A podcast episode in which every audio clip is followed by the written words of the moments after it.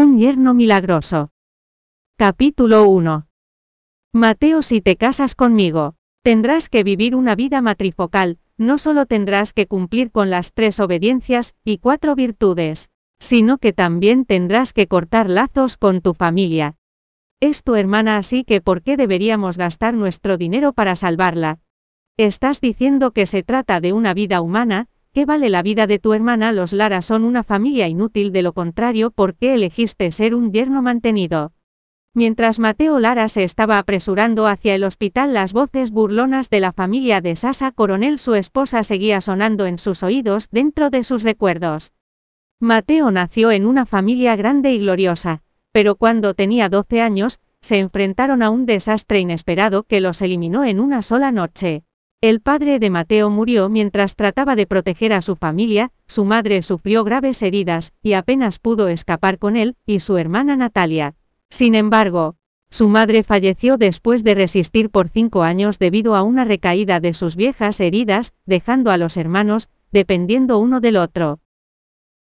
Mateo ya no recordaba la razón por la cual su familia sufrió un desastre tan horrible, pero antes de que su madre falleciera le dio una pieza de jade con cuidado extremo.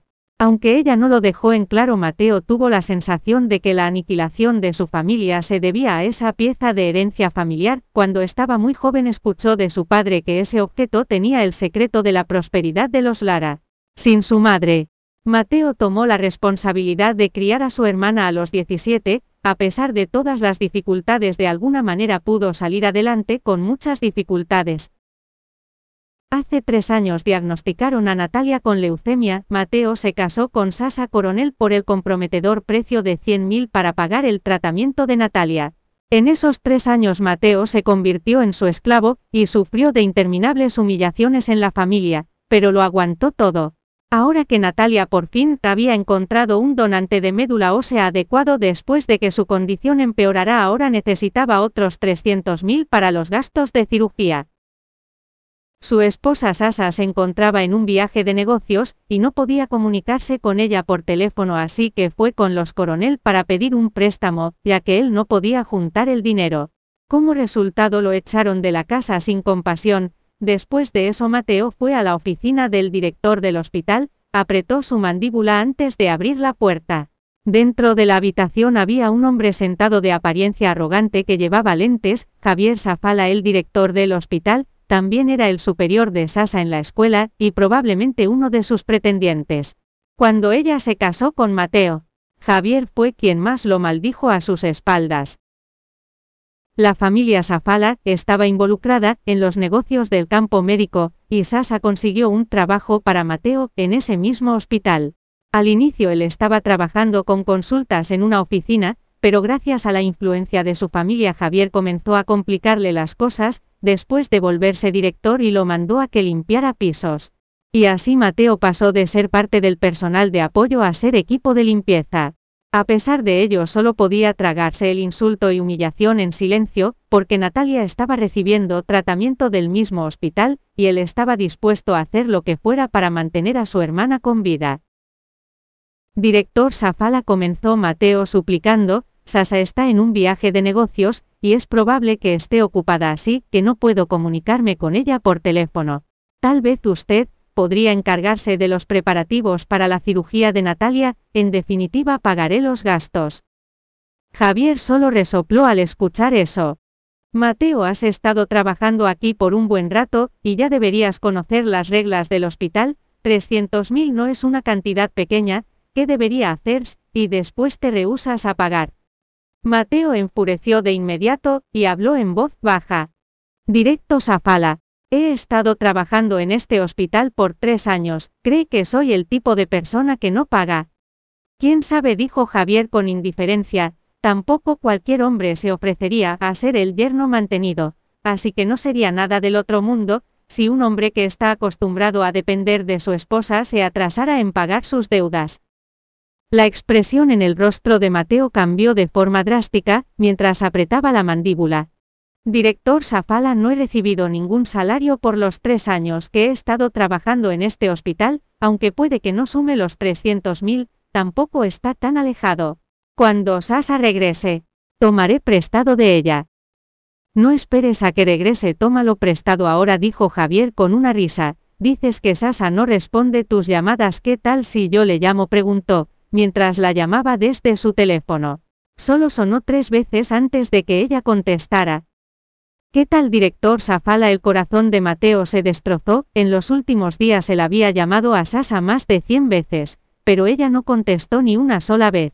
Mientras tanto Javier solo la llamó una vez, y ella ya había respondido, ¿qué probaba esto, aunque ellos estaban casados, desde hace tres años, y solo existían en papel como una pareja casada. Mateo nunca la había tratado mal, aunque ella lo menospreciaba, él aún la miraba como su esposa, y de verdad la trataba bien, así es como me trata a cambio, pensó para sí mismo. No es nada, solo hable para saber cómo estabas, dijo Javier, y después agitó su teléfono frente a Mateo de forma engreída. Mateo sintió que su corazón estaba a punto de explotar, justo cuando estaba a punto de decir algo Javier se adelantó por un segundo.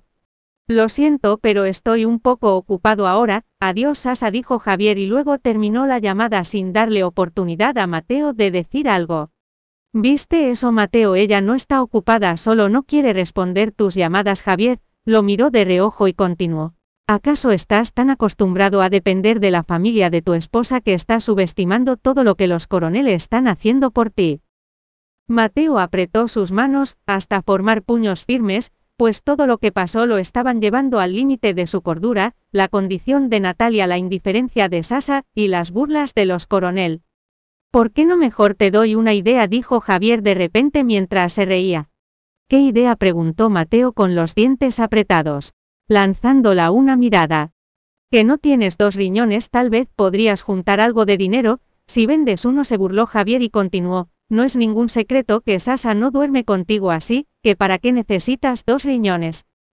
Mateo salió de la oficina con el rostro pálido mientras Javier se reía y después fue a la habitación de Natalia con una expresión decaída. Al entrar por la puerta vio que el paciente en la sala no era Natalia. ¿Por, ¿por qué están aquí en donde está mi hermana? preguntó con prisa y preocupación. Los familiares del paciente voltearon los ojos y dijeron, te refieres a la niña de antes, parece que la echaron porque no pagó sus deudas. ¿Qué? exclamó Mateo, y después salió corriendo de la sala, acababa de llegar a las escaleras, cuando escuchó un grito afuera del edificio. Alguien acaba de saltar del edificio. Mateo corrió hacia la escena, y vio una figura débil acostada sobre un charco de sangre en el jardín frente al edificio del hospital, era su hermana Natalia. Natalia Mateo dejó escapar un grito estridente mientras corría hacia ella y la tomaba en sus brazos. Natalia apenas estaba respirando, pero forzó una sonrisa en su rostro débil al verlo. Mateo, todos están diciendo que soy un estorbo para ti yo, me iré ahora, y no te estorbaré de ahora en adelante. Debes vivir bien. Natalia, ¿quién te dijo eso? Mateo giró su cabeza y gritó, ayuda a alguien, por favor, ayuda.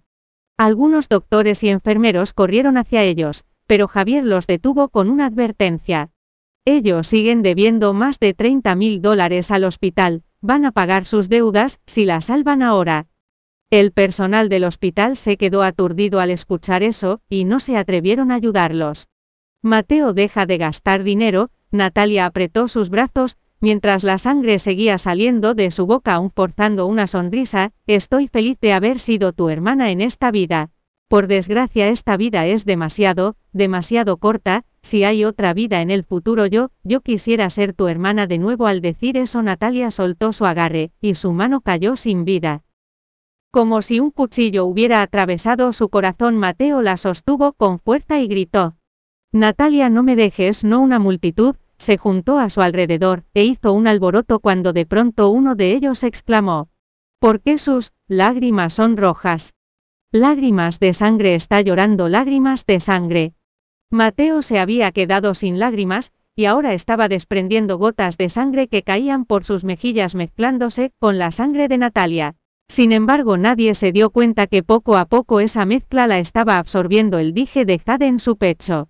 De pronto un fuerte golpe resonó en la cabeza de Mateo seguido de una voz desolada que sonaba como si hubiera viajado a través de un largo pasaje de la historia. La voz habló en su cabeza.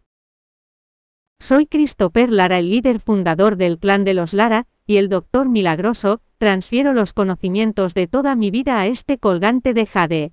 Y mis descendientes descubrirán los secretos de este dije utilizando la sangre de los Lara, hereda mis conocimientos y practica la medicina para ayudar y salvar a la gente. Luego de eso una gran cantidad de información comenzó a invadir la mente de Mateo, en ese momento todo lo que podía sentía era como, si su cabeza se fuera a partir en dos. Tomó un largo rato antes de que la transferencia de información terminara, cuando Mateo abrió sus ojos de nuevo un rayo de luz fluía en su mirada. Mateo observó a Natalia en sus brazos, y pudo ver que su fuerza vital, aún no desaparecía por completo, sin dudarlo. Aplicó presión en algunos puntos de presión para mantenerla con vida antes de llevársela del hospital. Gracias por escuchar el audiolibro Joiread, puede descargar la aplicación Joiread para leer más libros maravillosos.